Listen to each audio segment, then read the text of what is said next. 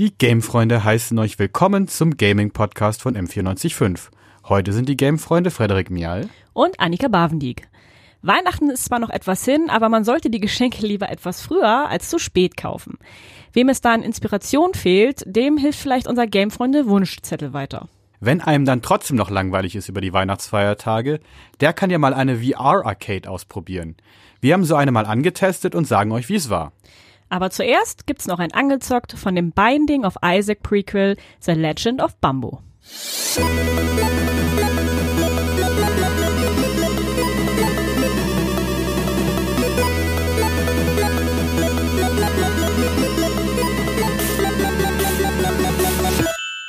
Also Freddy, ich muss ja sagen, The Binding of Isaac hat mich nie so richtig angesprochen und ich weiß auch nicht so wirklich warum. Aber jetzt kam ja das Prequel The Legend of Bamboo raus und das macht, glaube ich, was ein bisschen anders, oder?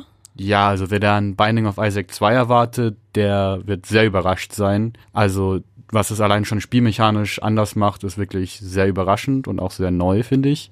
Aber ich habe es einfach mal angezockt, also könnt ihr einfach mal jetzt hören, was genau so neu und toll an dem ganzen Spiel ist. Angezockt. Der M945 Spieletest. Bambos Motivation ist einfach. Bambo will Münze. Und wenn jemand zwischen Bambo und seine Münzen kommt, dann wird er zusammengekloppt. Aber etwas Dunkles hat Bambos Münzen gestohlen, also muss er sich jetzt durch Horden von niedlich gruseligen Kreaturen schlagen, um sie zurückzubekommen. Das ganze Kloppen und Prügeln spricht hier erstmal für ein Action-Kampfsystem, aber in diesem Punkt überrascht The Legend of Bumbo. Das zugrunde liegende Kampfprinzip basiert nämlich auf dem klassischen Match-4-Prinzip, à la Candy Crush oder 4 gewinnt. Sechs verschiedenfarbige Arten von Kacheln können in Viererreihen aneinandergereiht werden. Jede Art hat einen anderen Effekt. Habt ihr eine Viererreihe angesammelt, könnt ihr sie auf den Gegner schleudern. Die können einzeln anvisiert werden. Außerdem bekommt ihr die Farben auf euer Mana-Konto gut geschrieben. Damit könnt ihr dann wiederum Zauber sprechen, die ihren eigenen Effekt haben. So ergibt sich ein Gameplay-Loop mit sehr viel Tiefgang für ein Puzzlespiel. Wer jetzt aber noch nicht alles verstanden hat, keine Angst. Nach ein paar Runden habt ihr den Dreh raus. Wer sich jetzt erstmal nicht an den Vorgänger The Binding of Isaac erinnert fühlt, kann aber aufatmen. Der Grafikstil und Schwierigkeitsgrad des Roguelike-Klassikers ähneln denen des Prequels sehr. Dazu kommt aber die neue Pappkarton-Ästhetik. Alle Gegner und auch Bambo sind auf Pappe gezeichnet und werden durch Holzstiele bewegt. Dadurch wirkt das ganze Spiel wie ein kindliches Puppentheater. Isaac, der Protagonist des Vorgängers, spielt die Legende von Bambo nämlich in einer Pappbox nach. Auch der Soundtrack unterstützt die kindlich mysteriöse Stimmung gut, auch wenn er sich ein bisschen öfter ändern könnte. Vier Levels mit jeweils unterschiedlichen Bossen und sechs unterschiedlichen Charakteren sorgen für genügend Abwechslung. 30 Stunden für diesen niedrigen Preis sind ein solides Paket. Fazit? The Legend of Bumbo ist eine alte Spielidee in einem erfrischend neuen Gewand. Die Spielmechaniken greifen überraschend gut ineinander und die Atmosphäre stimmt. Zurzeit gibt es aber noch einige Bugs, die aber konstant gepatcht werden. Aber auch so ist The Legend of Bumbo ein gelungenes Spiel. Virtual Reality ist für viele noch zu teuer, zu umständlich oder einfach auch nicht ausgereift genug. So ergeht's mir zumindest. Wer aber trotzdem nicht auf eine VR-Erfahrung verzichten will oder sie einfach steigern möchte, für den sind vielleicht VR-Spielhallen etwas. Was man sich dabei genau drunter vorstellen darf, das erzählt mir jetzt mein Kollege Edis Ünig. Hi Edis. Hallo Annika. Du warst jetzt in der VR-Spielhalle von Zero Latency in Neufahren, also hier in der Nähe von München. Wie sieht so eine VR-Spielhalle denn aus?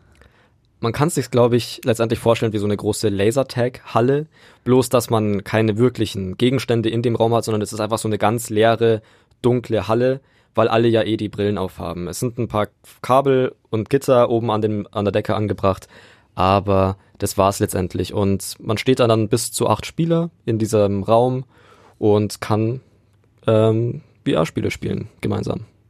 Und gibt's da jetzt einen Unterschied zu den normalen VR-Brillen, die man so zu Hause hat? Also, keine Ahnung, so eine HTC Vive oder so? Es sind ganz andere Brillen letztendlich. Es, ist auch ein ganz eigenes Equipment, das man auch bloß im Bezug auf die Halle verwenden kann. Also die haben ihre eigenen Gewehre in Anführungszeichen und auch so einen kleinen Harnisch, den man dann anzieht, so ein Backpack in, auf die Art ähm, und hat dann die Möglichkeit mit dem Equipment, das sie einem geben, die ganzen Spiele, die sie auch selber entwickelt haben, zu spielen. Also wirklich Hardware, die man nicht so überall kaufen kann. Ähm, und die Spiele, was, sind, was, was, was bieten die da so? Die Spiele sind mehr so klassische Arcade-Geschichten, also es gibt Zombie-Shooter oder auch so Survival-Roboter-Geschichten, wo man auf einer Raumstation ist. Eins der interessanteren Sachen waren dann so Arena-Shooter, wo man ähm, in zwei Teams sich gegenseitig bekämpfen kann auf so relativ verwinkelten Maps. Und es gab dann auch noch so Rätsel- und Erkundungsspiele. Das klingt für mich jetzt ein bisschen sehr chaotisch. Also ich meine, dann laufen dann mehrere Leute ja mit diesen VR-Brillen einfach durch die Halle. Stößt man da nicht mal gegeneinander? Tatsächlich nicht. Also das war das kleinste Problem. Ähm, man hat da immer so einen kleinen Indikator, der anzeigt, wenn man nur noch wenige Meter von einem anderen Spieler entfernt ist, wenn man zum Beispiel hinter sich jemanden hat und es nicht sieht einfach, ähm, dann wird es angezeigt und man sieht ja auch die Leute in echt in dem Spiel. Und die Level sind auch bei den meisten Spielen relativ clever verwinkelt, dass die Routen, die die Spieler einschlagen, sich eh nie kreuzen. Also das war tatsächlich alles problemfrei in der Richtung. Und auch anderweitig keine Probleme. Hat alles gut funktioniert?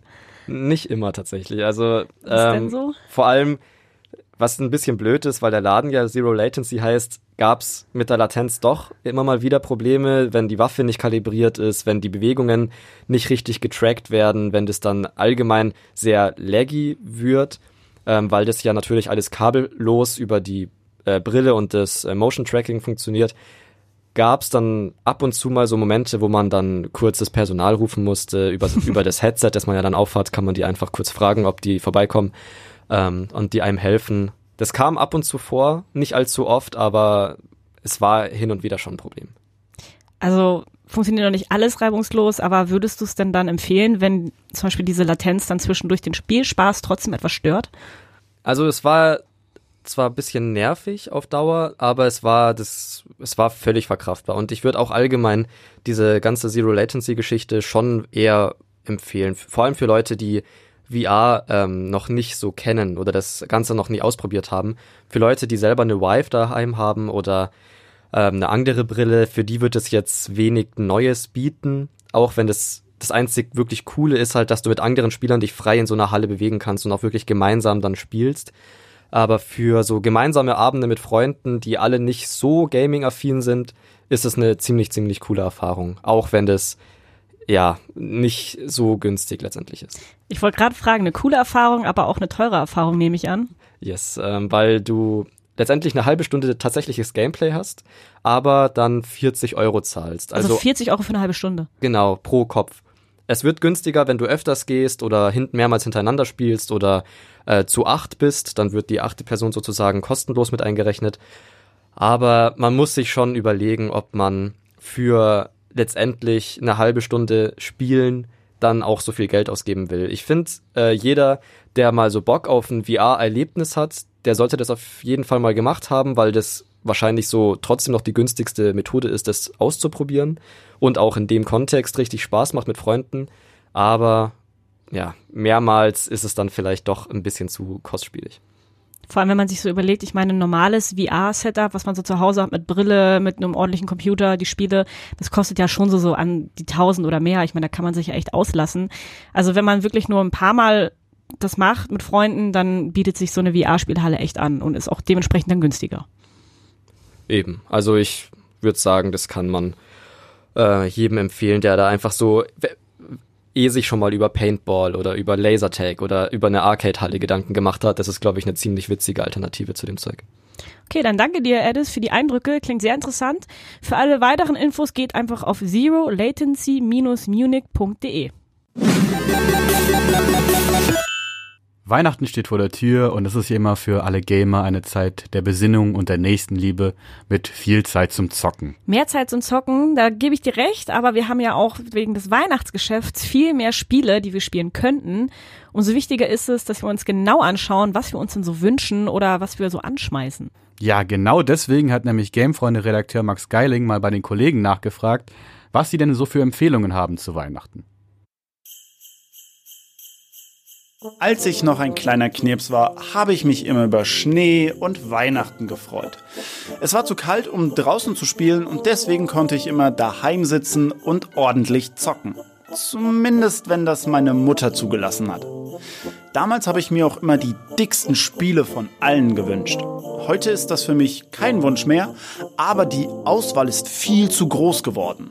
Zum Glück hat die M945 Gamefreunde Redaktion dieses Jahr eindeutige Kaufempfehlungen. Ich würde dieses Jahr ganz klar Planet Zoo verschenken, weil mir das schon der Beta viele schöne Spielstunden beschert hat. Man kann da einfach perfekt vom Alltag abschalten, während man ein Gehege für rote Pandas bis ins kleinste Detail plant. Ja, also ich verschenke immer gern Spiele, die wir dann zusammenspielen können. Da bieten sich eben solche Klassiker an wie die neue Age of Empires 2 Definitive Edition, die jetzt bald rauskommt. Also als Weihnachtsempfehlung für meine Gamer-Freunde würde ich definitiv Borderlands 3 nehmen. Das ist zwar schon ein bisschen länger draußen, aber meine Freunde und ich haben bisher jeden Borderlands-Teil mit großer Freude gespielt. Laut dem Jahresreport der deutschen Games-Branche aus dem Jahr 2018 entwickelt sich der deutsche Gaming-Markt seit 2013 enorm weiter. Besonders in den letzten Jahren hat die Weihnachtszeit uns ganz große Titel wie zum Beispiel Red Dead Redemption 2, Smash Bros. Ultimate oder Death Stranding beschert. Was wünscht sich also nun unsere Redaktion dieses Jahr zu Weihnachten? Für mich selbst als Weihnachtsgeschenk steht The Outer Worlds auf meiner Liste.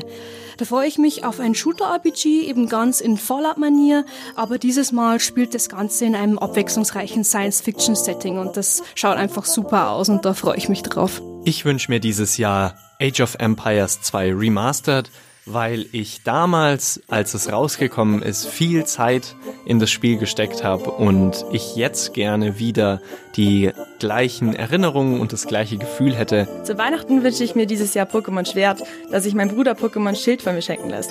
Das ist bei uns sowas wie eine Tradition, dass wir uns die Spiele gegenseitig schenken. Bei so vielen anspruchsvollen Titeln dieses Jahr kann man sagen, dass das Weihnachtsgeschäft 2019 wieder einmal boomt. Ich kann jetzt kaum noch abwarten, was sich der Weihnachtsmann wohl dieses Jahr für mich ausgedacht hat und wünsche euch deswegen schon mal vorab ein frohes Weihnachten.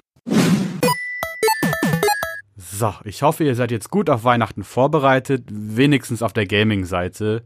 Also bei mir steht hier Death Stranding ganz oben auf dem Wunschzettel. Wie ist es bei dir, Annika? Also da ich in die Heimat fahre und es schwierig ist, eine Playstation mitzuschleppen, werde ich meine Switch mitnehmen und da werde ich dann das neue Pokémon drauf spielen. Und falls ihr da draußen für uns jetzt irgendwelche Wunschzettelideen habt oder Feedback für die Sendung, dann schreibt uns doch an gamefreunde.m945.de. An dieser Sendung haben Max Geiling und Edis Ünig mitgewirkt. Ich bin Frederik Mial. Und ich bin Annika Bavendieck. Die M945 Gamefreunde wünschen euch jetzt schon frohe Weihnachten und entspannte Feiertage.